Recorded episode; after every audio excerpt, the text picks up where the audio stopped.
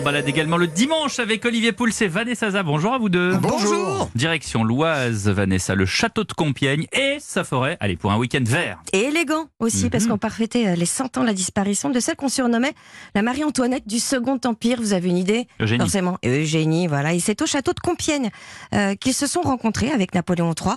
Euh, C'était en 52, 1852, en décembre. Et là, c'est un coup de foudre. Et donc, dès 53, elle va s'installer, elle va Les poser 53, elle parle ses comme, mal. euh, ouais, voilà.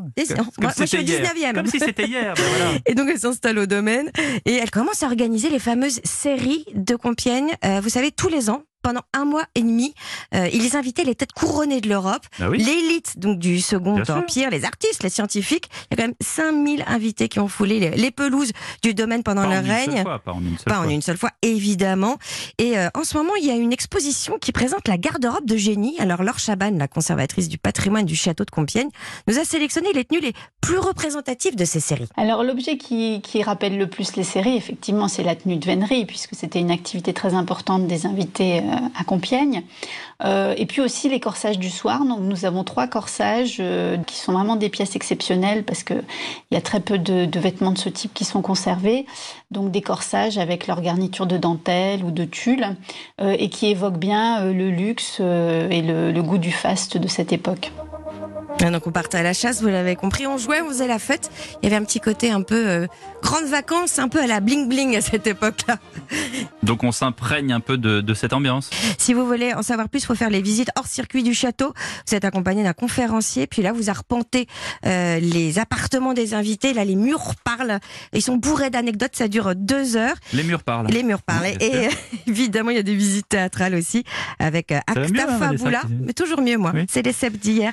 Et ces comédiens redonnent vie au séjour, euh, aux grandes personnalités, à toutes ces euh, fameuses séries. Et des activités peut-être. hein, faire. aussi, bah, on savait qu'elle aimait la mode, mais aussi l'art. Euh, C'était euh, une femme entourée des plus grands portraitistes. Et donc, on organise des ateliers pour les enfants autour du portrait de l'impératrice.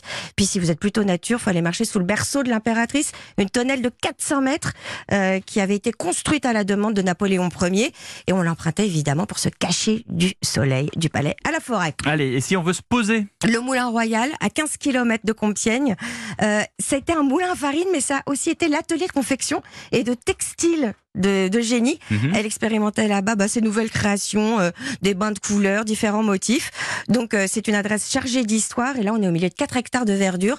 Et en plus, vous vous endormez euh, au avec le son des, des clapotis de l'eau pour 85 Ça euros. berce. Donc ça, ça berce, ça reste assez accessible. Bon, bon, je sais pas si on va rester dans l'eau, mais en tout cas avec Olivier Pouls. Non, mais on va rester à Compiègne. Ah bah, tiens, Parce que, euh, bah, vous savez, à Compiègne aussi, euh, Napoléon et Marie-Louise se sont mariés en 1810. Mhm. Et euh, en l'honneur de ce Là, on mariage, parle du premier Napoléon. Oui, hein. exactement. Euh, un gâteau a été euh, créé Ah et ce gâteau a un peu disparu de la circulation. Ça fait partie de ces petites pâtisseries oubliées. Ben moi, je vais le faire revivre. Mhm. Figurez-vous, je vais vous donner la recette du fameux gâteau de Compiègne, qui est un gâteau qui ressemble un peu dans l'esprit à un baba au rhum. C'est un, bateau, un- c'est un gâteau imbibé, comme on dit. Mais de Je sais quoi que vous aimez ça. Tout de suite.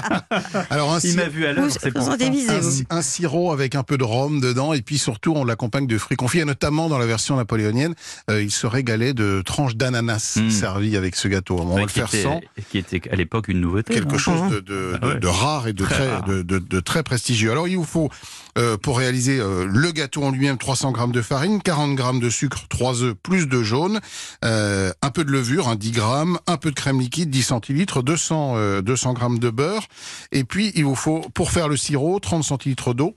200 grammes de sucre et un trait de rhum, hein, mon cher ami, et puis euh, une Un petite gousse de vanille. Le trait, euh, c'est comme on veut. Ah, voilà, donc Oui. vous allez mélanger tous les ingrédients euh, du gâteau en finissant par le beurre fondu. Vous obtenez une belle pâte que vous allez mettre dans un moule à kouglof par exemple et vous allez laisser reposer pendant 35 minutes à température ambiante de manière à ce que la levure commence à agir et que le, le gâteau prenne un petit peu de volume. Cuisson assez facile, hein, 35 minutes dans un four à 180 degrés. Puis à côté, vous confectionnez le sirop. Alors le sirop, on va, on va faire fondre le sucre, on va rajouter un peu d'eau, euh, le trait de rhum hein, qu'on n'oublie pas, mais le, vous savez, le, le rhum, les- la- Arrêtez la- de me la- regarder comme ça, c'est pas possible. Je vais passer pour un alcoolique. L'alcool va non mais non mais l'alcool va s'évaporer. Donc en, en fait, il en restera pas beaucoup dedans. Vous pouvez même le servir aux enfants, c'est dire. Oh là Voilà, vous grattez le bâton de vanille, vous rajoutez un petit peu de, de vanille là-dedans, et puis bah il y a plus qu'à euh, euh, lorsque le gâteau sera euh, sorti, démoulé et refroidi, bah, on va gentiment l'imbiber avec ce sirop.